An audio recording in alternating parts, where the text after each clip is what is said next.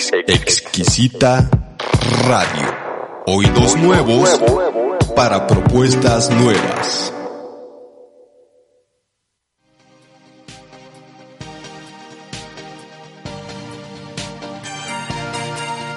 Crece, reflexiona, analiza, cambia. Re masculino. Bienvenidos.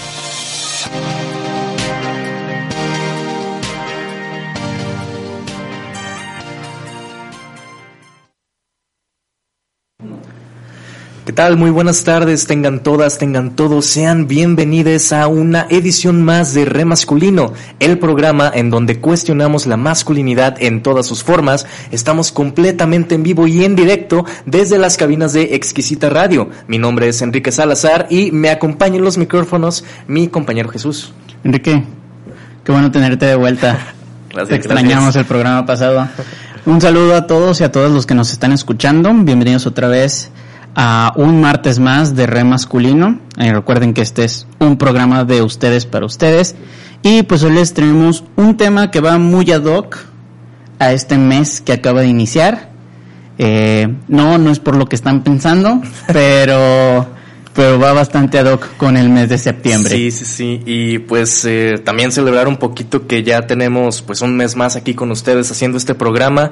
Y pues sí, eh, la verdad es que en todo el mes estamos iniciando con esta temporada por decirlo así, o más bien como en este especial, ¿no? Que- que, que Exactamente. está un poquito más enfocado a la cuestión de la salud física masculina. Ya hemos abordado la salud eh, sexual, un poquito de la salud emocional, eh, la salud mental, y ahora toca a esta parte que es bastante importante, sobre todo en materia de, pues nosotros como, como hombres sexuados. Exactamente. Y que justamente el programa anterior hablábamos de cómo es algo que por una cuestión cultural y social de, de lo que es ser un hombre, solemos ignorar a niveles pues letales prácticamente, ¿no? Hablábamos de cómo, cómo como hombres solemos ir ya al doctor hasta que ya no aguantamos un dolor, un malestar, entonces creo que es un tema importante el tomar, este, el platicar sobre la salud física como, como bien hablas, este, desde la perspectiva masculina. Claro, sobre todo en este tema tan importante que de hecho ni siquiera lo hemos mencionado, eh, pues prácticamente el tema que vamos a tocar el día de hoy y que vamos también a estar eh, pues abordando un poquito más a fondo a lo largo de este mes en, en este programa es sobre el cáncer de próstata. Eh, tema que es bastante importante, tema que es, creo yo, indispensable eh, darle visibilidad, porque, pues, escuchando la palabra cáncer uno piensa, ok, malo, ¿no? Significa, significa peligro. Tal cual, Exactamente. este, pero, pues no vemos como que un poquito más a fondo, porque pensamos, bueno, no me va a pasar a mí, pues yo qué, me cuido y todo, bla, bla, bla, bla, bla, pero, pues la verdad es que si poco realmente conocemos nuestro cuerpo, o no en un 100%, pues también ahí este puede generar otro tipo de, de complicaciones. Exactamente, y más por, digamos, creo que creo que ya es parte de nuestro programa el decir que toda esta cuestión del machismo y demás este es un factor enorme en los problemas que los hombres presentamos, pero si hablamos de salud, la masculinidad tradicional nos priva de tener una buena salud. Este, dígase por el aguantarse los dolores, la cuestión de la autoexploración también tiene que ver con, con estas cuestiones de salud. Entonces, el que pongamos en la mesa temas que pudieran darse por sentados y que no lo están, es importante para todos nosotros como hombres, para todos nuestros familiares que también creo que están ahí y nos aprecian, o al menos eso pensamos, ¿no? Que nos aprecian, y pues que sepan como qué pudiera de, este, o qué podemos hacer para prevenir este tipo de, de, pues, de padecimientos como lo es el cáncer de próstata o testicular y demás. Este es importante que tengamos, pues si no es por nosotros, por lo menos alguien que nos diga, oye, ¿qué tal si vas y te checas? Claro. Claro, siempre tener este referente también de a dónde podemos acudir, con quién podemos acudir. También porque pues bien sabemos que, por ejemplo, en el caso de una mujer, pues puede acudir a casi todos sus inconvenientes o malestares físicos con un ginecólogo, con ese especialista, pero cuando hablamos de un urólogo, creo que también nos enfrascamos mucho en, en de repente ciertos estigmas, de repente en ciertas creencias y rumores también sobre todo. Claro. Y bueno, ya para entrar de lleno al tema, eh, creo pues pertinente eh, ir a nuestro primer corte de estación también porque tenemos un invitado bastante especial que nos va a estar platicando un poco más a fondo de todo este tema. Entonces, para poderlo ya tener aquí en los micrófonos, vamos a este primer corte de estación y nosotros regresamos. En este espacio seguimos en deconstrucción. Re masculino.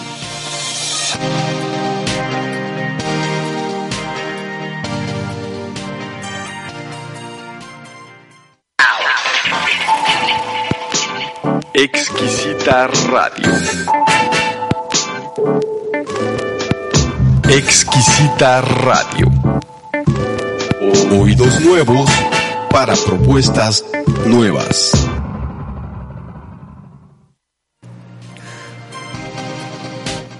Y bueno, ya estamos de regreso en Re Masculino, en el programa del día de hoy, y tenemos el gran gusto y placer de tener con nosotros al señor José Carlos Izaguirre, quien es el director de la Asociación Civil de Cómplices Juntos contra el Cáncer. Eh, José Carlos, bienvenido.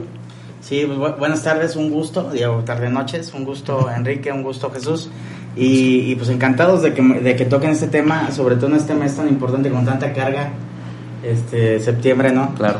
Y, y bueno, listos para entrar en el tema. Excelente. Esa es la actitud, esa es la actitud.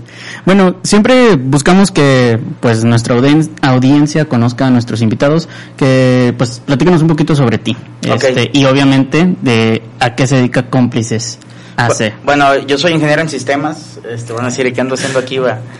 Este, bueno, la, la, el destino te da muchos caminos y, y, uno de ellos fue con mis papás, experimentar el tema eh, del cáncer, un sarcoma con mi papá, que en paz descanse, no, no muere de, de, ese tipo de cáncer, de esa patología, de ese tipo de cáncer, este muere de otra enfermedad, le gana el cáncer, pero llega el cáncer a la, a, a la vida de José Carlos y bueno, pues de la familia. Es devastador en la parte económica, en la parte emocional, es, está, hay muchos estigmas, como bien lo decían, y, y, la parte de muerte pues está presente totalmente. Cáncer igual a muerte no y eso y eso siempre siempre sucede. Y, y por azares del destino en la parte de responsabilidad social en la empresa donde donde laboraba ahora ya ya estoy por mi cuenta eh, decido unirme a, a, asociaciones de niños con cáncer. Uh -huh. cuando veo esa parte me doy cuenta que los niños con cáncer el 40-20 pues no es el cáncer infantil. Realmente son importantes, sí, y para cómplices también son importantes, pero sin embargo, los que mueren más de diferentes patologías, de diferentes tipos de cáncer, son los adultos. Uh -huh. Los niños les pasan dos patologías muy, muy, muy principales, se puede decir, es leucemias y linfomas. Okay. Y es lo que más eh, recurrente hay en, en niños con cáncer. Y fíjate que Jesús y Enrique desde hace muchos años está protegido por el, aquel famoso seguro popular y ahora gastos catastróficos que siguen vivos, afortunadamente esperamos que no se quiten.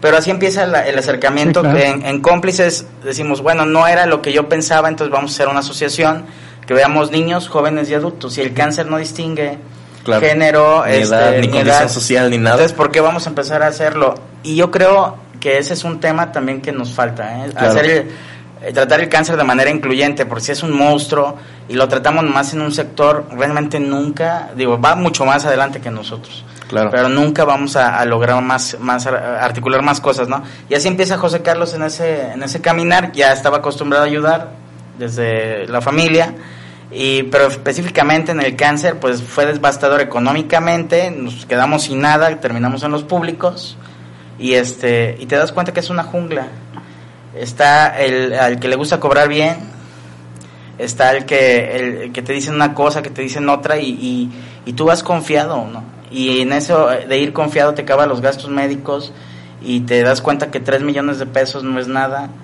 y te das cuenta que una buena navegación, que ocupas información para tomar mejores decisiones, entonces ahí empieza la idea de, de crear una asociación como cómplices. No puedes ser cómplice claro. de ti mismo, tienes que tener a alguien más, entonces en el caminar... Claro Digo, y están el oncólogo, el nutriólogo, el tanatólogo, el psicólogo, el, el oncomédico, el oncocirujano, el radiólogo. Es un grupo multidisciplinario. Entonces ahí empieza la, la aventura esta de el- la responsabilidad es muy grande porque adultos nadie ve. Nosotros vemos niños, jóvenes y adultos y en nuestro sistema de salud los adultos también son 16 años, ya son adultos Sí, en el IMSS. claro. Exactamente. Así empieza, empie- así empieza un poquito Jesús y Enrique. Perfecto. Pues sí. Y sí, lo que mencionas, ya cumples 16 años y para el, para el Seguro Social ya eres un adulto. Luego por experiencia, Sí. porque sí, me- sí me sucedió a mí con un procedimiento médico.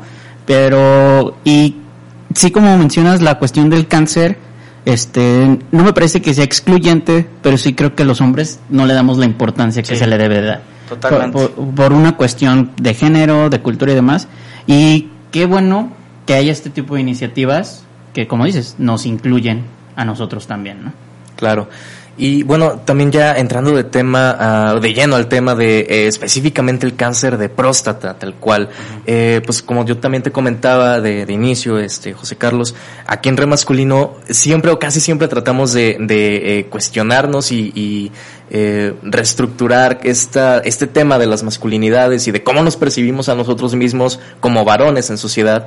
Y caímos también en cuenta cuando Jesús y yo estábamos eh, pues medio haciendo lluvia de ideas con este tema, que pues este, este asunto del, del, del cáncer de próstata y el- la poca visibilidad que se le da, realmente sí tiene que ver mucho con esta cuestión machista, Claro. porque tiene pues una connotación eh, con muchos mitos, con muchos estigmas, hasta incluso tabú. Este, ¿Por qué crees tú desde esta eh, postura eh, ya profesional que tienes, con tantos años de carrera aquí en esta asociación, por qué se da esto y, y cómo es que surge todo, toda esta Bueno, situación? bueno, a nivel, a nivel, prácticamente es, es la primera causa de muerte no, un- de un cáncer no cutáneo, el cáncer de próstata. Representa el 60% de las muertes en México. Impresionante. ¿eh? Sí, los, los varones muchísimo. mueren, 17% mueren en las mujeres en México, hablando de, de- de- del país. El 17% mueren de cáncer de mama o, o cervicouterino, que ahorita está, está volviendo y está tomando mucha fuerza. Y el 60% es cáncer de próstata. Y como decía. Jesús, fíjate que no tenemos una cultura, Enrique, de... Nosotros llevamos primero el carro al taller que irnos a checar. Definitivamente no tenemos una cultura tampoco de cuidarnos como, como hombres, ¿no? Sí, claro. Esa es una. Otra, este, pues aguanto el dolor y aguanto el dolor y, y ya cuando traigo un problemón, pues ya, ya acudo, ¿no?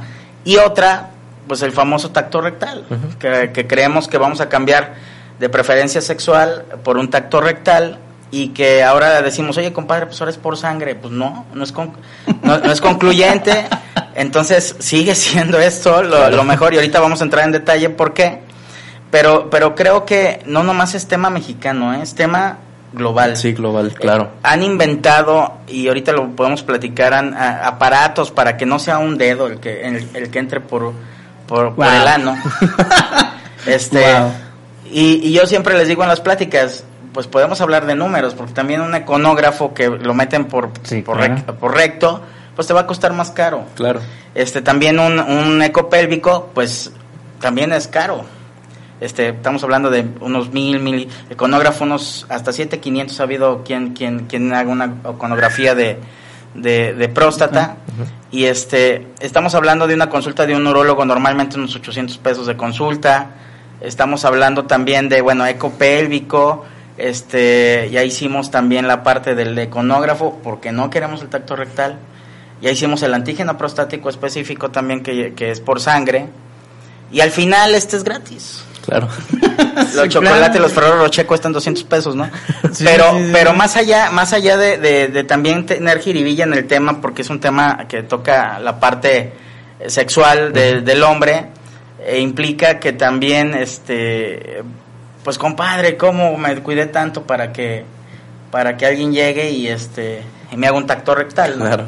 Y definitivamente empezamos, yo creo, Jesús y Enrique, desde, desde el punto de que, y no estamos mal, ¿eh? y se los voy a preguntar, y los que nos están escuchando del otro lado, los que traemos una próstata, que somos los varones, la, la, la testosterona es la, es la parte hormonal que tenemos a diferencia de la estrógenos y progesterona de las mujeres. No, La testosterona realmente la tenemos todos. No hay prevención en el cáncer de próstata, hay detección oportuna. La prevención sería quitarnos los testículos. Yo creo Ok. que nadie lo haría.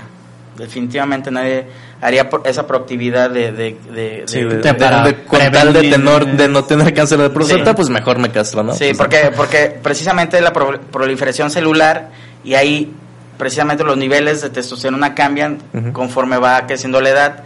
Hay más proliferación celular y hay menos muerte celular. Entonces se llama inflamación Ok. celular benigna, fíjate, Ujú. Jesús y, y Enrique. El problema es que desde, desde el principio estamos mal porque no hay, un, no hay una educación en México, bueno, en Latinoamérica, en Latinoamérica que nosotros como cómplices pertenecemos al movimiento latinoamericano contra el cáncer de próstata. En Latinoamérica prácticamente en las escuelas nadie nos dice para qué sirve la próstata. Y es, inclusive se los puedo preguntar a ustedes si, si, si saben para qué sirve, los que están al otro lado, si saben para qué sirve, yo les puedo decir que antes les decía de 10, nadie sabe, de 50 nadie sabe. Sí, no. Hicimos un ejercicio y, y bueno, la próstata, ustedes pregúntenselo ahorita a los que nos están escuchando, pregúntenselo a sus varones y si son damas que nos estén escuchando, Comenten en la caja de comentarios Para- ¿qué, qué- ¿para qué sirve la próstata? para qué sirve la próstata, ¿no? ¿Qué utilidad tiene? prácticamente la próstata si le queremos dar una una un sentido específico de que para qué sirve una sería una fábrica de espermatozoides Ok. prácticamente de los testículos suben todos los nutrientes a los a los ya ya los médicos ya me, me comentó Enrique que van a tener un médico y bueno va a ser más específico en eso pero vienen las vesículas seminales todo lo- todo se mezcla sube el magnesio por eso son blancos este los espermatozoides entonces sin sin esa fábrica no podríamos procrear Ok. esa es una función Claro. pero la más específica que, que yo creo que todos sabemos desde que nacemos es orinar. Entonces es una bracedera alrededor de la uretra. Si no tuviéramos próstata, tenemos, tuviéramos incontinencia urinaria. Ok. Ok. Sí. Podríamos ¿Sirve ser- de esfínter? Sí. en parte? Bueno, bueno, la, la parte, la parte también del esfínter, todas las terminaciones nerviosas son lo que nos hace tener placer al momento de- del coito, ¿no? Ujú. Ok. Entonces, la próstata, que eso, que eso le mueve mucho al, al- varón, ¿no? Claro. Dice, ah, a ver, a ver, ya me está interesando, ¿no? Eh, va, va a haber ere- erecciones si me quitan la próstata? No va a haber erecciones. ¿Hay disfunción eréctil? Sí, hay disfunción eréctil. Ahí es cuando empieza el, el varón a... a- a- a- Como que le cae el 20, ¿no? que le cae que, el ah, 20. ah, caray. Sí, a lo mejor le platicas de la, de la enfermedad benigna y todo y todavía no entiende esa parte. Pero desde ahí empezamos, este, no tenemos quien nos diga para qué, función tiene la próstata. La próstata es muy importante, podemos tener incontinencia urinaria, también podemos este, no controlar esfínter sin una próstata. Podemos mermar mucho nuestro estilo de vida si no tenemos una próstata. Claro. Podemos tener disfunción eréctil marcada, sí, definitivamente. Y, y la próstata entonces en nuestra vida es muy importante, para el varón es súper importante, ¿no? Entonces, ahí empezamos, ahí empezamos primero con la educación y otra de las, eh, ahorita que preguntaste Enrique, de que, ¿por qué, ¿por qué está sucediendo esto? De que el hombre pues no, no, no se checa, no va, hay mucho tabú, hay mucho estigma. En la parte, esa es la parte que nos toca a nosotros, educarnos, este, saber para qué sirve, toda esa parte, ahorita vamos a entrar en los detalles, pero otra cosa muy importante es que al, al sector salud le da miedo abrir una cloaca Mm. porque los medicamentos son carísimos, Jesús. Son, Ok. Andan en 5 mil un, un, un medicamento, por, por decir barato, hasta sesenta y tantos mil pesos. ¿no? Aparte tiene metástasis en hueso. Metástasis es que se va a enfermedad a distancia y un cáncer y lo primero que podemos esperar es que se vaya a hueso, Claro. que, que podemos perder ahí la vida. Una, Es un tipo de cáncer muy invasivo, entonces. muy, sí, sí, sí, totalmente. A, a hueso, eh, ya estamos hablando que puede morir más de un cáncer de hueso que el que- mismo cáncer de próstata. Un Claro. cáncer de próstata no tratado, que va a tener una sonda para poder orinar porque va a estar obstruido, es, es del tamaño de una nuez y cuando, cuando no se checa, llegan a tener, a los servicios de urología llegan del tamaño de un limón o hasta de una lima, imagínate. Triplica su tamaño, Sí, básicamente. entonces prácticamente están obstruidos y pueden estar obstruidos por ambos lados, ¿no? Claro. tanto ano como, como, como uretra. Entonces, llegan a los servicios de urgencias, meten una, por la uretra, meten una sonda para vaciar vejiga y después eh, proponerles una, una, un método quirúrgico para abrir canal. Pero no estamos hablando todavía de cáncer de próstata, estamos hablando de la enfermedad benigna. Sí, de Enfer- cuando hay inflamación. Inflamación benigna. Y la inflamación benigna, acudiendo al urólogo con un tratamiento, sin problema, ¿no? El problema Claro. es que llegamos 60, 68 años cuando lleve- debemos llegar 50 años cuando no hay antecedentes o 40 años cuando hay antecedentes. Claro. Entonces, ahí es donde empezamos con la inflamación benigna de próstata. Qué importante Qué saber esto.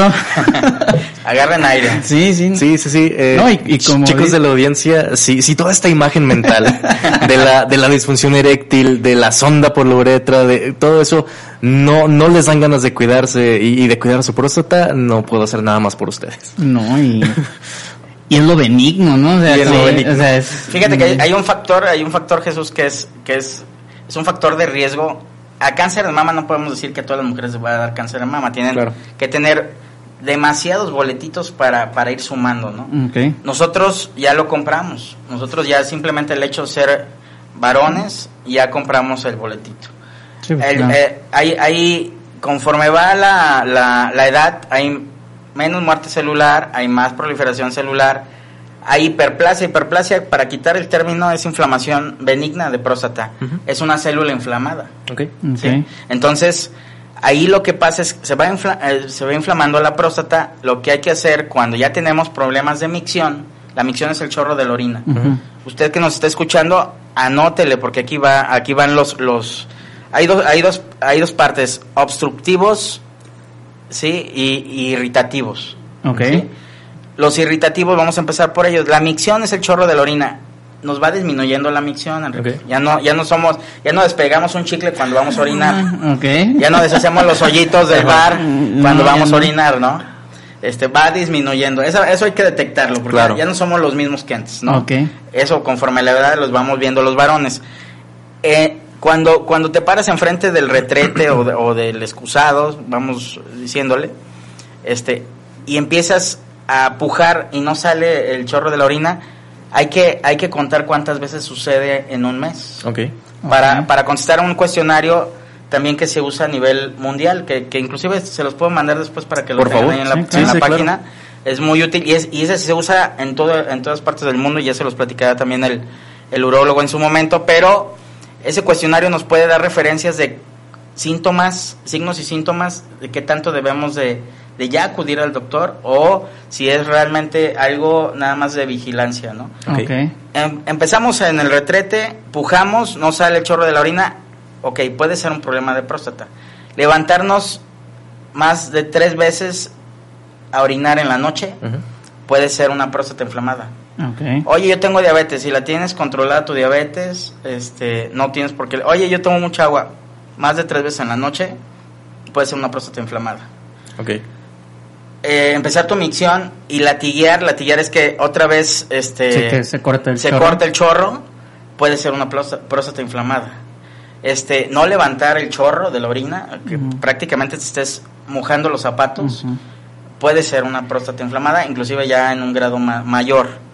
Este, que tengas que súbitamente parar cuando vas manejando y buscar un lugar para orinar, puede ser eh, una próstata inflamada. No estamos hablando todavía de cáncer. Claro. puede ser una próstata inflamada. Esos son los síntomas. El 25% es asintomático, afortunadamente, nomás el 25%, pero el otro porcentaje mayor sí, sí da síntomas. Entonces, ahí es donde debemos estar vigilando qué nos está pasando y qué estamos notando, ¿no? En la parte, en la parte de los obstructivos, ya estamos hablando que de los irritativos, un mes, dos meses, tres meses, seis meses, hasta un año, Jesús y, y Enrique. Hay gente que, que se programa, de veras yo he visto pacientes que se programan, sobre todo los abuelos, papás, de, de ir al baño como media hora, recargarse, sufrir para orinar, pero no van al médico. Inclusive eh, los, los urólogos, el buen Félix, eh, este, le mandamos un saludo a, a Gabriel Chávez, a, a Jaime Becerra de ahí del Hospital Civil también, este, nos dicen, nos hemos vuelto psicólogos porque cuando se levantan más de 15 veces a orinar en la noche, No, pues no. pues la que los lleva al urólogo es la mujer, porque Claro. no lo deja dormir. Una. Claro. ¿Sí? Y otra, y otra es eh, que, que, bueno, pues lo quiere cuidar. Eso sí, hay mucho apoyo de la mujer en este, en este tipo de, de patología, ¿no? Cuando lo lleva la, la mujer a una persona adulta, a una persona mayor, un adulto mayor, todavía sigue diciéndole al, urolo- al, al urólogo, aunque tenga ya los problemas, sigue diciéndole, no, yo no tengo problemas, mi vieja me trajo. Cuando el urólogo está viendo hasta los, los zapatos con goteo, precisamente miccional, de, de que no está levantando el chorro de la orina. Hasta ese grado hemos llegado a que el, el urólogo, pues, mm, sí, este, trae un problema el señor, ¿no? Claro. O simplemente con el hecho de decir cuántas veces ha ido el urólogo en su vida, ninguna. Desde ahí ya traemos un problema porque este hay estilos de vida, unos empiezan este tienen menos síntomas que otros. Este, eh, digo, la dieta saludable, este una vida no sedentaria y todo eso, pero sin sin embargo, con todo eso hay que acudir al urólogo. Entonces, los obstructivos es que se dejan de orinar súbitamente, no pueden orinar, es doloroso y tienen que acudir a los servicios de urgencias Sí, claro. para precisamente lo que les platicaba, vaciar la vejiga este y, y cubrir que, que descansen de, de la, de, ese dolor de no orinar. Claro. Y después hacerles otra vez la, la, como es una abrazadera y está alrededor de la uretra, hacer otra vez el surco para que otra vez pueda salir el chorro de la orina. Claro. Y eso, sin, me- nos decían en las pláticas, que ahí nos acompañó también Félix y muchos urólogos nos decían, los chavos de universidad nos decían, y, y voy a tener erecciones, pues créeme que si no puedes orinar, lo que menos piensas en ese momento es si vas a tener erecciones. Claro. Cuando llega la sonda, probablemente ahora sí te preguntas, oye, ¿y voy a tener erecciones? Cubres las primeras, la, lo- lo- La primera con- sí, sí, sí, claro. con, con prioridades, ¿no? Entonces, sí puedes tener una merma en, en disfunción eréctil, claro, sí. Este, pero bueno, eso se puede evitar con todo lo que estamos hablando. Esto sucede, este, Enrique y, y Jesús, 40 años cuando hay antecedentes de papá y abuelos. Sí, se duplica dos veces más el riesgo de un cáncer de próstata. Cuando no hay antecedentes a los 50 es, la, es, es cuando debemos llegar a los servicios de, de urología con nuestro urólogo y este muchas veces hasta hacen bromas, ¿no? Hoy voy a buscar un, uno que tenga las manos chiquitas y to- toda esa parte para que no me vaya tan, tan mal y este pero sin embargo esa, esa jiribilla nos ha servido también para, para las pláticas porque realmente Claro. es un tema que, que lo debemos de tocar con sentido del humor porque está es, es un tema tenso para Sí, algunos sí, varones claro. ¿eh? Es muy denso. este inclusive para el, para el adulto mayor más Claro. para el adulto mayor más y, y fíjense que he visto mucha apertura en cuando damos las pláticas nosotros de bigotes que, que precisamente lo que mencionaba al, al inicio Enrique Jesús es el cáncer también es cosa de hombres porque hemos dado un, un mal mensaje. Decimos que el cáncer infantil está presente siempre y que el cáncer de mama es el que mata también a las mujeres. Y, y en campañas que hemos hecho de pega de, calca, de calcomanías o, o, o de campañas de, de los varones nos dicen, oye, pues que eso no les pegaba nada más a los niños y a las mujeres. Precisamente no hemos articulado ninguna campaña, no tienen identidad los hombres para se- sentirse también de que también son importantes, ¿no? Claro. Entonces, eh, por eso la, la, la, la intención, junto con hospitales civiles, Universidad de Guadalajara, de detonar la, la campaña de bigotes, del que el cáncer, e inclusive la frase es de, de un paciente, no de cáncer de próstata, de un, de un paciente de hepatocarcinoma que decía, es que y a mí me da mucho coraje que no hablen de los hombres, porque a los hombres también nos da cáncer. Sí, ¿no? claro. Entonces esa parte también, empatía, posicionar también, digo, pusimos un bigote, pero acuérdense que la lazada rosa ya no tenemos que ponerle un nombre. Esa parte también ha, Sí, de, ha- de ha- que ha haya, de que haya ¿no? un símbolo. Sí, totalmente. Sí, sí, claro. Totalmente. Y eso, y eso miren, este, suaviza, suaviza, a lo mejor, a lo mejor hace que se sientan más identificados, crea empatía, Claro. hace que se acerquen. Si les hablamos de cáncer, a lo mejor no se acercan, pero la inflamación benigna está. Está, y, y, y también decirles para qué sirve la próstata, ¿no? Y también decirles que si no se cuidan van a tener una disfunción eréctil. Pero ahí está este, la parte benigna, Enrique Jesús. No, no estamos hablando de, de la parte maligna. Factores protectores para, para no tener un cáncer de próstata. A partir de los 30 años, 21 eyaculaciones por mes. Es un factor protector. ¿sí? Inclusive en las universidades, sálvame la vida, sálvame la vida, amigo. sálvame la vida, por favor, no me dejes morir. Sí, sí. Pues sí, pero, pero acuérdense que también la, la, la promiscuidad, las enfermedades también de transmisión sexual Sí, claro. pueden hacer una prostatitis, una infección también para la próstata y podemos tener un cáncer de próstata por infección Debido a una este, infección de, de transmisión de sexual. sexual, Entonces, Lo que les decimos también es, es muy importante, y aquí que me dijo Enrique que no tenemos pelos en la lengua, este, siempre en la, en la parte universitaria, yo creo que aquí el éxito de, de la campaña de Bigotes ha sido llegarle a los jóvenes, porque Sí. son los que van a empezar a vivir A su sexualidad. No estamos ahorita para educar en la parte sexual, cada quien vive su sexualidad como quiere, pero, pero es bien importante decirles que si ustedes están teniendo relaciones sexuales anales o vaginales, este, bueno, la protección, el condón sigue siendo algo muy Sí, importante, indispensable, indispensable, ¿no? Y, y bueno, si usted va a tener relaciones sexuales anales, este, tan fácil, puede haber una prostatitis, una infección en la próstata por, por, por desecho fecal, sí. ¿Por qué? Bueno, porque la flora bacteriana que vive en una vagina no es la misma flora bacteriana que Sí, vive claro. en un ano. Entonces se entiende que claro que te- podemos tener un gran problema de, de una de una infección este en vías urinarias inclusive. ¿sí? O en la próstata. Entonces, tan fácil usar condón. Penetración anal, condón, penetración vaginal, condón, otro tipo de práctica, el condón Siempre. digo, sigue siendo sigue siendo eh, el digo, ya, ya no se tocan campañas Jesús y Enrique de- del condón y sigue siendo algo muy importante, ¿no?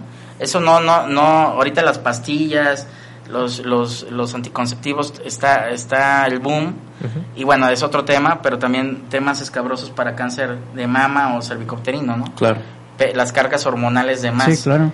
Otra, otra parte que quiero platicarles es los gimnasios, Ok.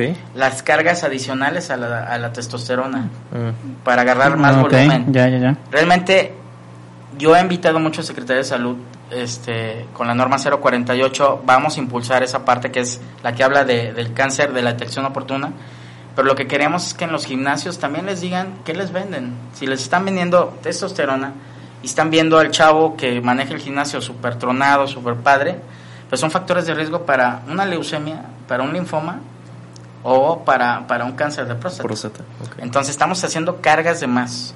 Sí, sí, Entonces, claro. entonces todo eso este realmente no está recomendado en ningún lado.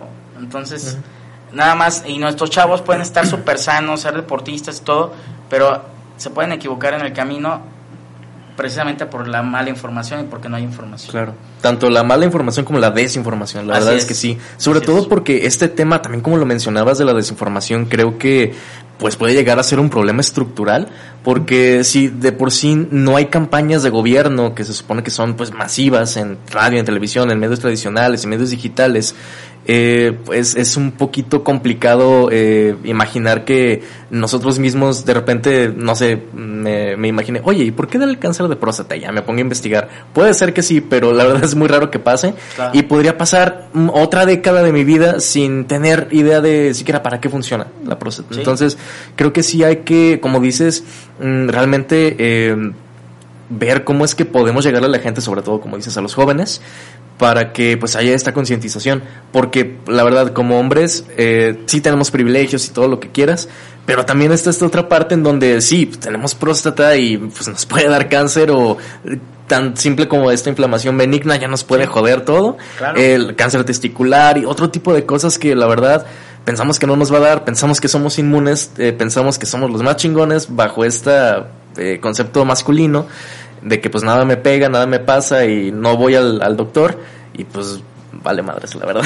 Sí, sí, sí, totalmente. Y fíjate, fíjate, este, Enrique, una, una, una cosa muy importante también es eh, que ya vamos cuando ya las, las edades están muy avanzadas. Realmente, cuando llegan a los 68, 90, 80 años y, y traen un problema de obstrucción, que ya pueden traer hasta un cáncer de próstata, Ujú. créanme que lo que menos les van a ofrecer va a ser el tacto rectal. Claro. Y el tacto rectal, afortunadamente, como dicen los, los urólogos, podemos tocar una cara de la próstata. Los que nos están escuchando del otro lado, la próstata debe de tener un resorteo como la punta de la nariz. Esa es una, una próstata del tamaño de una nuez, una próstata sana, que tenga ese resorteo. Pero no hay poder, no hay, no hay tecnología todavía que pueda tocar textura, que puedas decir qué textura tiene una próstata. No hay. Este, si está dura, si está, si está, este, áspera, si realmente vemos una, sentimos una protuberancia, si vemos alguna sospecha está aguadita, toda esa parte, y tocamos solo una cara. La otra cara la tenemos hacia adentro. Ahí es- hay que hacer un eco pélvico y, y bueno, tenemos la mitad también eh, de certeza y tenemos todavía este la otra mitad también que hay que empezar a hacer un escrutinio que sepamos que realmente sí está sano la próstata tanto, tanto de, de, la, de una cara como de la otra, ¿no? Claro. Entonces, afortunadamente la podemos tocar. Oye, José Carlos, fíjate que ahorita lo estuve escuchando. Mi vieja me puede hacer el tacto rectal. Pues le puede hacer un tacto, pero no creo que tenga el entrenamiento para saber no, claro. cómo está su próstata. Claro. Y más si trae Shakira en las uñas. No, pues no. Ah, yo creo que no le va a ir tan bien. Este, la parte de... Hay, hay, hay urólogas, fíjate, hay urólogas y no tienen chamba. Porque yo creo que pasa como los, como los ginecólogos. Las mujeres se sienten más, más en confianza con otra mujer Claro. y los hombres se sienten más en confianza con otro hombre, ¿no? Este, digo, habrá, habrá, habrá a lo mejor sus Sí, excepciones, claro. pero, pero, y créanme que nadie entra de- con un sexo y sale con otro, ¿eh? O con una preferencia sexual y sale con otra, digo, este, y con la apertura y el respeto que todos se merecen, pero, pero la parte, la parte que, que, que está es, eh, no, no hay nada que nos diga cómo está una próstata. O sea, y, y podemos, si ustedes van a un privado y les van a poner el econógrafo, les van a poder poner este el eco pélvico, el antígeno, les hace, el antígeno sí va, el cuestionario ya están obligados. En la norma 048, Enrique y Jesús, están obligados ya los médicos, urólogos a hacer las tres. El cuestionario, el antígeno y el tacto rectal. Porque también tuvimos un problema. Los urólogos no, hacían que, no, no querían hacer el tacto rectal. Los hombres no se querían hacer el tacto rectal, entonces estamos jodidos. No, pues, oye, Entonces, ni de un lado ni de otro. Sí, entonces ahora ya hay una norma que los obliga, inclusive puede, puedes, puede estar, ser un castigo que, que, que, que alguien no esté haciendo esa práctica. Claro. Como dice la norma oficial mexicana 048, se libera en el 2017, el 15 de diciembre, estuvo guardada muchos años y precisamente por el miedo de, de que destapáramos pues un problema, un problema que está destapado, que lo sabemos, que está, que no lo hablamos, que tenemos un Jalisco, lamentablemente, este, pues no podemos a- a- abrir el tema sexual, porque no deja de caer en un tema sexual, Claro. Sí, claro. este, eh, y los tabús que, que, que- que cargan. Hemos querido articular inclusive campañas de, de virus papiloma, que es otro tema, el de, de cáncer de próstata, y nos han frenado algunas, este, algunas comunidades, ¿no? Vamos a decirle así, de, de Jalisco, pero nuestros jóvenes están muriendo por, por- precisamente por, por no hablar como debemos de hablar, así como lo estamos haciendo ahorita, ¿no? Claro. totalmente. Ay, qué complicado. Agarren el aire todavía. No, es que es, es, es un. Fíjate, es, creo que es un tema, como, como mencionaba Enrique, bastante denso para los hombres, pero que ya que lo escuchas médicamente hablando, o sea, si uno es responsable, es sencillo. O sea, es ir a determinada edad, si hay antecedentes, si no, ir a otra Checar tus síntomas. y listo, ¿no? O sea, es una cuestión de, de- de cuidado, de Ajá, responsabilidad o sea, con tu cuerpo. Pero se vuelve complicado por toda una cuestión ajena a eso. O sea, Claro. Y fíjate que ahí está el bro- la bronca, la bronca de que el gobierno no vuelve a ver a los hombres. Porque saben que es un cáncer este mm, que a todos les va a pegar. Este, si no se un- hay un factor de riesgo si no se cuidan la próstata. Entonces, cuando hicimos la norma y se los voy a compartir, cuando estamos en la Ciudad de México con la norma, dicen, ok, hay que ponerle medicamentos. ¿Cómo yo, gobierno, voy a usar los impuestos de los ciudadanos para mitigar un problema donde hay desidia del hombre? sí, claro, no, no. donde la culpa es de él, eh, donde no se cuida es de él, ¿por qué me debo de ser responsable como Estado yo? Entonces, pues imagínense, pónganse en una silla a Claro. defender una norma en un Senado que tenga medicamentos cuando todo mundo te dice es desidia, es desidia, el hombre no se checa, el hombre le vale, o sea, entonces, primero lo que nos aceptaron es detección oportuna. Sí, claro. Entonces, la educación, la educación. Entonces, nosotros como Bigotes, Secretaría de Salud aquí eh, de Jalisco, hemos articulado la campaña UDG, el Hospital Civil, y hemos impulsado, impulsado detección oportuna en noviembre, que es el, el 19 de noviembre, Sí. que bueno que estamos agarrando septiembre, en julio, que es lo del cáncer de próstata, y, y, y hacerlo, impulsarlo, impulsarlo, para informarles lo benigno, como dices Jesús, por dónde empezamos, ¿no? Lo benigno. Y, y realmente no es tan agobiante, porque sí puede ser Claro. agobiante, pues vivir con una sonda, tener disfunción eréctil, te va a mermar tu calidad de vida definitivamente. Y no estamos hablando que tengas un cáncer, fíjate. Aparte, ya llega un cáncer, estamos hablando que se puede ir a huesos, la enfermedad a distancia, y podemos tener un cáncer de huesos, realmente que, que, que la vamos a pasar muy mal.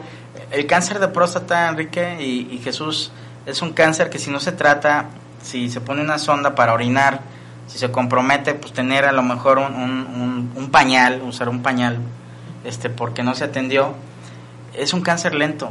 Puede, hay gente que dice, oye, mi abuelito no se atendió y duró 10 años. Claro. Pero a lo mejor murió no del cáncer de próstata, murió de un cáncer de hueso. Claro. O, o se le juntó con otra, con otra, enfermedad crónica, ¿no? Entonces, ahí es donde entra todo ese tema, ¿no? Entonces, es lo que pasa ahorita con el COVID, ¿no? O sea, hay factores de riesgo que van a sumar, que van a sumar, pero, pero lo que nos dice el doctor Héctor Raúl, que le mandamos un saludo, este, que es, que es infectólogo, dice, pues el H1N1, este, pues no estaba no estaba tan ligerito como el COVID, o sea, está, está más ligerito el COVID que el H1N1.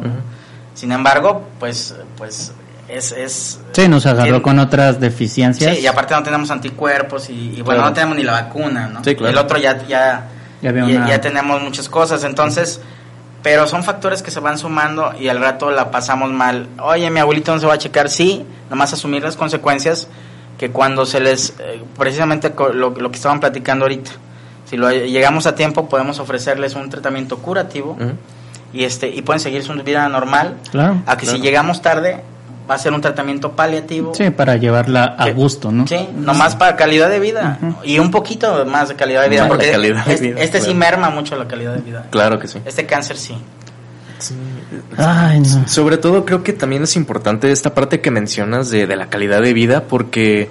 Eh, bueno, también hemos tocado el tema aquí antes que usualmente nosotros como hombres esa esa cuestión de siempre tener que ser fuertes ante todos, ¿no? Ante nosotros mismos, la sociedad, la pareja, la familia, el poder este mantenernos siempre a flote, siempre estar bien tal cual para poder proteger o mantener a los demás cuando están esas cuestiones de salud, en este caso el cáncer de próstata, que es un cáncer que eh, es muy invasivo, que es muy eh, dañino y, que de verdad merma la calidad de vida, eh, creo que también se combina con esta parte, ¿no? Porque cuando pues ya eres un hombre, este, un adulto mayor, ponle unos 60 años, nunca te, te cuidaste, apenas te, te fuiste a checar con el urólogo y descubres que te tienen que poner la sonda, que tienes que usar un pañal para el resto de tu vida, creo que también pega en esa cuestión moral, en esa cuestión de, pues, como de, de macho, ¿no? Como de, pues, chale, que a, qué estoy reducido, ¿no? A qué llegué. Y creo que, si bien esta, esta, este concepto de, del machismo tradicional, pues, es, es malo en esa parte,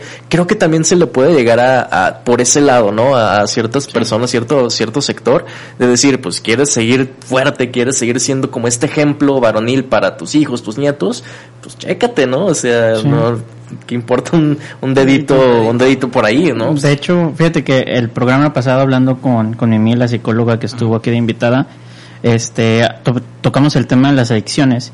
Y ella decía que de forma honesta los pacientes más fáciles de tratar eran tanto los adolescentes como los adultos mayores. O sea, hay adultos como en una etapa ya más avanzada no por la conciencia, sino por la cuestión de, ella decía, de volver a generar un propósito en ellos. Porque la mayoría de adultos mayores, pues, caen en determinadas adicciones porque ya no sienten que son útiles, que la familia, hay un abandono familiar, cuestiones de ese tipo, ¿no?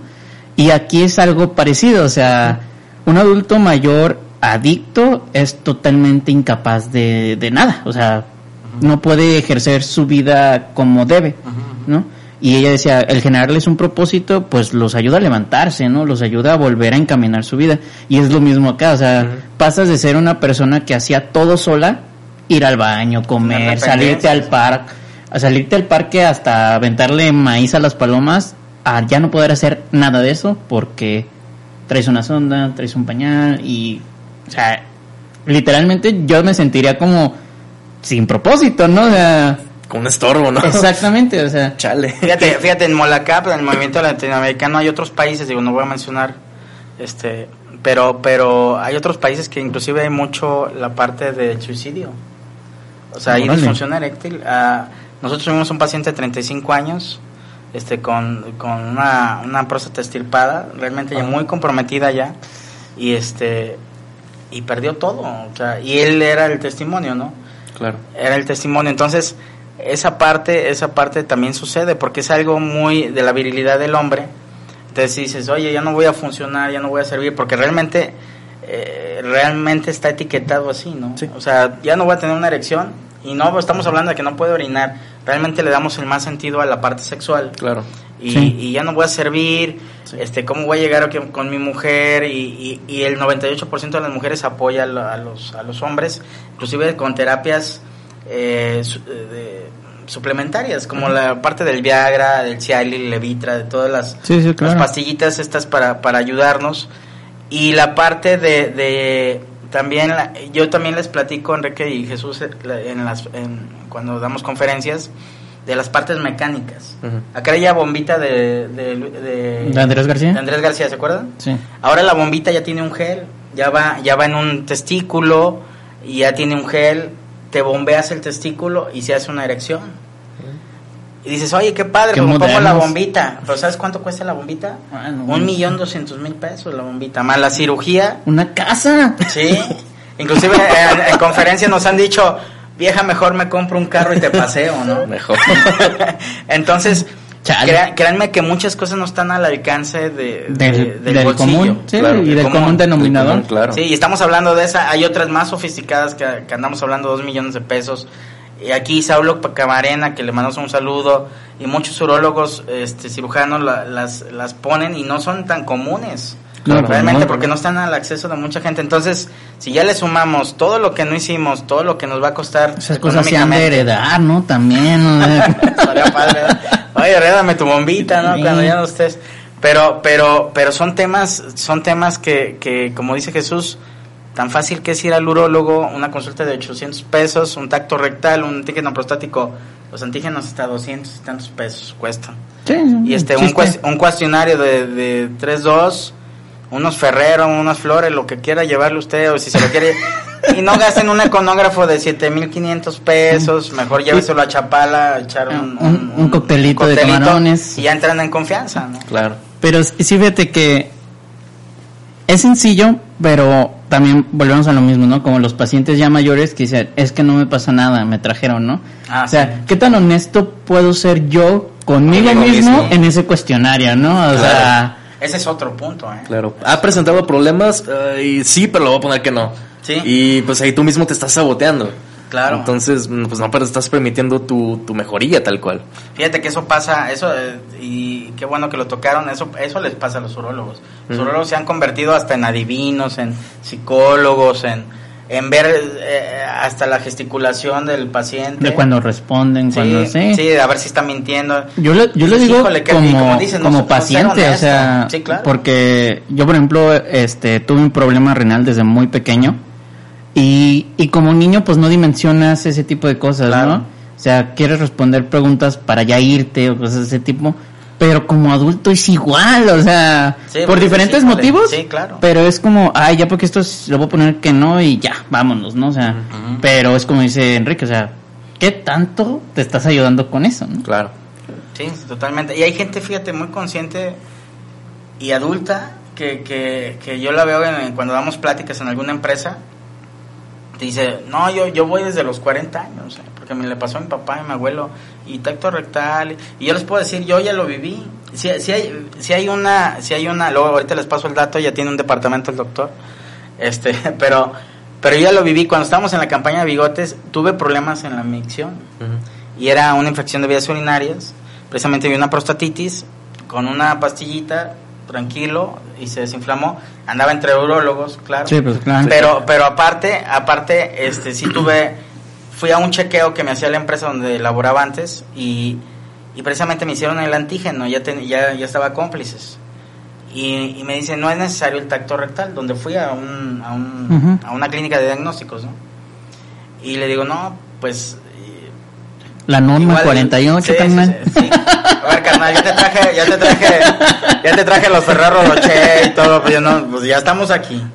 Pero fíjate, viene. pero fíjate que si entras en conflicto, porque realmente te, estamos en una sociedad que si alguien te dice póngase en cuatro puntos, Sí, le dices, ¿qué es claro. eso de cuatro puntos? A gatas, dices, ay, doctor, y ya te pones en cuatro puntos, te dicen que te bajes los choninos, pues ya entras en otro conflicto. Entonces, Claro. Claro, que, claro que sí, o sea, no es ajeno esa parte, pero si realmente te cambias el chip y dices, bueno, pues esto es por mi bien y esto realmente, este, pues me va a servir yo que ando promoviendo que, que se hagan el tacto rectal y yo Y no- también no, ajá, hacérmelo. Entonces, y realmente es uno, dos, tres, cuatro, y dices, ya acabé. Claro. Yo hasta le dije al doctor, no, doctor, si ya estamos aquí, pues tárdese lo que esté.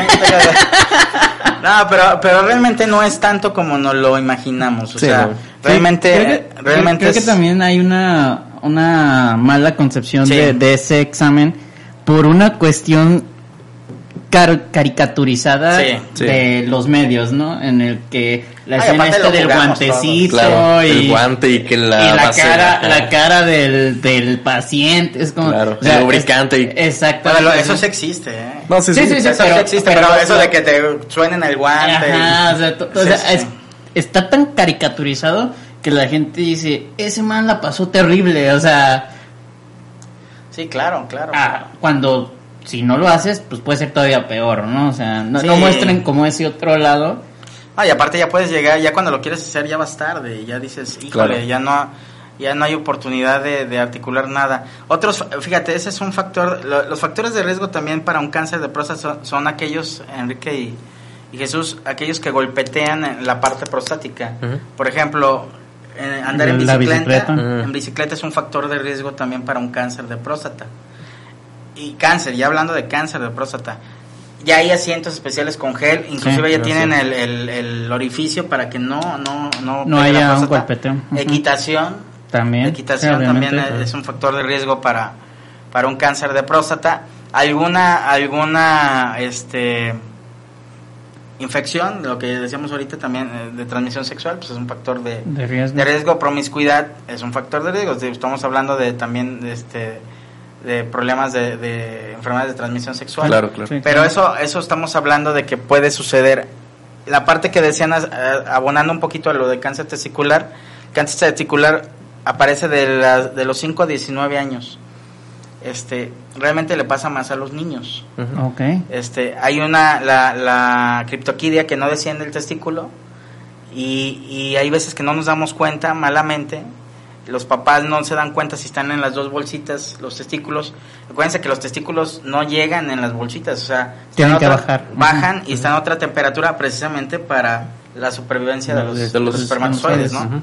Entonces, si no baja uno, lo tienen que bajar y al tiempo se atrofia y puede ser un cáncer testicular. También, también mortal, si no se atiende. Son Claro. cánceres, son cánceres nobles, este, hablando de, el de testículo es noble, porque se estirpa el testículo y con un testículo funciona. Sí, claro. El problema es de la desidia y precisamente el tabú de Claro. que el adolescente no va a decirle a mamá o a papá, oye, sabes que tengo un testículo, que hay una bolita o hay una protuberancia y ya cuando ya tiene el problemón es cuando lo dice. Entonces es donde llegamos tarde, pero pasa mucho en, en esa parte y también pasa en la parte de un medicamento que habían hace mucho en los años 70 y 40 que se llamaba dietilestilbestrol, que parece esta Trabalenguas. trabalengues.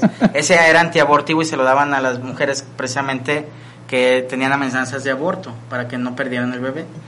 Ese medicamento tenía mucha carga este, de estrógeno y progesterona y era un detonante para un cáncer de mama o cervicouterino. Ya está prohibido, ya ni siquiera lo... Qué bueno. Pero si el producto era mujer, pro- probablemente un cáncer más de mama. Y si el producto era hombre, precisamente criptoquidia, que no descendiera el, testículo. testículo. Y estamos hablando de un cáncer de testículo, ¿no? Entonces, ambos son súper importantes y sobre todo, Enrique y Jesús, promover mucho a los adolescentes, pues nosotros mismos, de checar nuestro cuerpo. Realmente no hay bolitas normales, como dicen los oncólogos. Sí, no, Claro. claro, que no. Este, las, aquellas bolitas de grasa, fíjate, las bolitas de grasa que regularmente conocemos, este, es una bolita de grasa. También pueden ser un liposarcoma. Ujú. Y un liposarcoma puede ser muy mortal. Entonces, Mm. Créanme que las bolitas de grasa que nos decían que eran comunes, no son comunes. Entonces, toda esa parte yo creo que nos hace falta mucho la educación. Digo, hablando del cáncer de testículo, hablando del de próstata, Ni pues se también, diga, ni se claro. diga, ¿no? Y aparte es un cáncer, como lo volvemos a repetir, no se puede prevenir. Es detección oportuna, concientización hay que hacer primero, precisamente para que Sí. sepan Pues de hecho, el mes de septiembre es sobre eso, Sí, la, claro. la concientización del cáncer este, de próstata, porque como mencionas, el mes de julio está dedicado a todo alrededor como de su lucha contra. contra. Acá es la concientización. Y sí, es, es, un, es un tema enorme de educación en muchas aristas, no nomás en la cuestión salud, pero que sigue estando como, como fuera de la obra de teatro, ¿no? O sea, es como el que está en un rinconcito porque todos le dijeron hasta para allá, ¿no? O sea, Pero fíjate, Claro. y, y en otros países es muy común que hablen de la enfermedad benigna. ¿eh? Por ejemplo, estamos hablando de países europeos sin problema. Inclusive a un, un europeo le preguntas qué es la próstata, te dice en tres patadas qué es la próstata. Eh, la- en Latinoamérica no pasa, en América Sí, no, no. pasa. O sea, realmente estamos, estamos manejando mucho el tema tabú. Llegamos a los extremos también la parte de, de no educar a nuestros adolescentes este, en la parte sexual. Pre- hay, hay una, hay una, ya les platicaré también Félix cuando, cuando venga el urólogo, pero hay una parte que se llama preapismo, que inclusive lo dicen en las, en las, en, en el Viagra, en Levitra, el Eva. El preapismo es que se infartan los cuerpos cavernosos del pene y es la última vez que tuvieron erecciones. Los adolescentes en los servicios de urología, hablando de la parte este, de, de genitales y, y, bueno, próstata y todo eso, este, llegan, llegan, consumen marihuana, consumen este, cocaína, se la ponen en el pene, sienten, sienten, este, pues experimentan sensaciones que ellos quieren experimentar. Así están nuestros jóvenes, ¿no? Y llegan a los servicios de urología con un priapismo, con los, una erección de más de cuatro horas, Ujú. cinco horas, ya con dolor, y precisamente llegan a los servicios, y es muy común, este, Enrique y, y Jesús, no es, no es algo muy aislado, realmente sí, cada semana hay, hay sí, un pues caso, el, entonces... el, el cuerpo cavernoso entra en necrosis, se Sí. muere y adiós. Y ya, se acaban las carreteras donde, y créame que ni las clínicas que usted ve en la televisión de inyectamos, se acabó. ¿no? Y hay que acudir a las prótesis precisamente mecánicas, pero el priapismo está pasando, en lugar de que pase en los adultos, adultos mayores, está pasando en los jóvenes de 18 a 25 años. Entonces, eso pasa precisamente porque no tenemos Ay, esa apertura, ¿no? Esa apertura de, de orientación sexual. Sí, Y yo creo que ya entra la prós- la próstata, definitivamente ya entra, porque entra sí, entra. pues que sepan para qué sirve primero, la, Claro. la parte de, de procrear, ¿no? La abrazadera, el control de esfínter, las terminaciones de- nerviosas cuando haces una eyaculación, o sea, también te da placer la próstata. Sí. Entonces, sin todo eso, digo, si al hombre le interesa mucho su virilidad, pues la próstata la debe de que cuidar. Igual que el coche. O más. más. Más. O más que el coche, ¿no? Claro.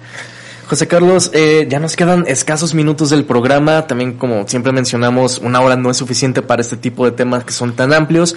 Pero, de nuevo, muchísimas gracias por gracias estar aquí el día de hoy con nosotros. Y, eh, pues, si puedes mencionar las redes sociales de tu este, asociación civil. Sí, bueno, cómplices, en nuestras redes sociales es, eh, la página es cómpliceac.org. En todas las redes sociales estamos como cómpliceac en Instagram, en Facebook, en Twitter. Y este, y escríbanos, tenemos, ayudamos a pacientes escasos recursos, este, Excelente. en cualquier tipo de patología, ya lo hablamos, niños, jóvenes y adultos, medicamentos, estudios, cirugías, cursos de recuperación, radioterapia, y bueno, hacemos política pública para que no solo los jaliscienses, los mexicanos tengamos Acceso. normas oficiales Sí. mexicanas y tengamos medicamentos eh, gratuitos, que tenemos un servicio de salud de primera y este y bueno, estamos impulsando el INSABI, tenemos un plan nacional con Juntos contra el. Cáncer que representamos a Jalisco y y créanme que estamos haciendo mucho por la salud de los mexicanos. Ayúdenos también al desabasto de medicamentos que hay ahorita. Ahí en la página pueden denunciar el desabasto, en qué clínica está pasando y todo va a, a la federación. Excelente. Y, y es el antecedente para decirles, ¿saben qué? Esto, es- esto es verdad, o Sí, sea, claro. no es tabú, tenemos que hacer los números para mostrar antecedentes, ¿no? Pues, gran labor, la verdad, la de cómplices hace. Jesús, las redes sociales del programa. Claro que sí, ya saben que nos pueden encontrar como Red Diagonal Masculino en Instagram y Facebook. También estamos en Twitter por si nos gustan seguir. Mis redes personales son Jesús MB en Facebook y en Instagram me pueden encontrar como el Chuy MB. A mí me pueden encontrar en Facebook como Luis Enrique Solorio Salazar, por si gustan agregarme como amigo, seguirme, ahí comparto muchos memes tontos y muchas opiniones polémicas. En Instagram estoy como arroba wax-simulacra, como la rola de Mars Volta. Por si les gusta de Mars Volta, podemos platicar de, De banditas y música, cosas chidas. Y bueno, muchísimas gracias también a todos ustedes por sintonizarnos. Nos vemos la próxima semana, como siempre, en punto de las 7 pm para seguir hablando de este tema y muchos otros temas de interés para la deconstrucción masculina y las nuevas masculinidades. Muchas gracias y nos vemos.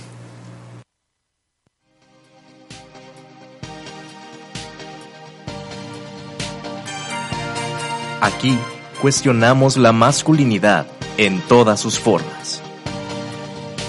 Re masculino.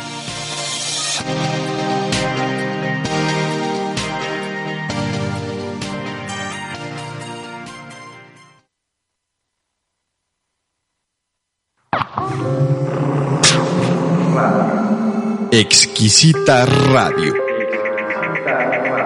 Oídos nuevos para propuestas nuevas.